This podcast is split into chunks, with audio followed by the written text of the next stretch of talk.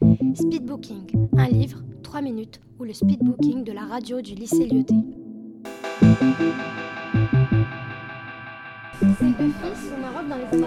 Et son père se retient. Alors que d'habitude, il regarde les films. C'était sur la Seconde Guerre mondiale. Mais euh, ça se passe pendant la, juste après la Seconde Guerre mondiale. Bonjour. Aujourd'hui, je vais vous parler d'un roman nommé La fille d'avril, écrit par Annelise Heurtier. Dans ce roman, nous suivons Catherine, une jeune adolescente de 15 ans, vivant dans la campagne avec ses parents et ses trois autres frères et sœurs durant les années 60, plus précisément l'année 1968. Catherine vit avec les dictats de la société qui lui sont imposés, jusqu'au jour où elle découvre le plaisir de la course à pied, sport qui à l'époque était uniquement réservé à la jante masculine. C'est à partir de ce moment précis qu'elle commence à réaliser l'infériorité de la femme dans la société, toutes les choses dont elles sont privées, et de leur injuste dépendance à l'homme.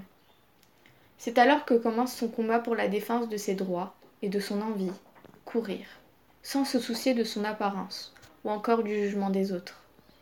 Ce livre est tout simplement poignant, car il raconte l'émancipation de cette jeune femme, sa lutte contre les dictats de la société et pour le sport qu'elle aime.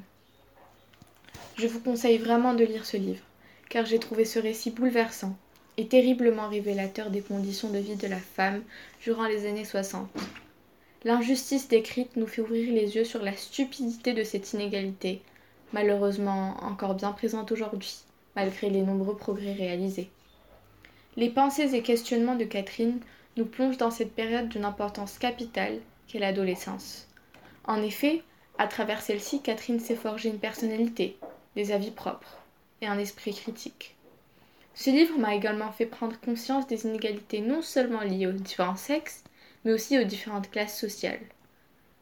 Ce que, ce livre m'a fait retenir est qu'il y a eu beaucoup de progrès à propos des inégalités hommes-femmes, qu'il reste encore du chemin à parcourir, mais que grâce à notre voix et à nos actes, nous pouvons nous faire entendre et faire évoluer les choses. Passons maintenant à un extrait qui, selon moi, résume très bien ce livre.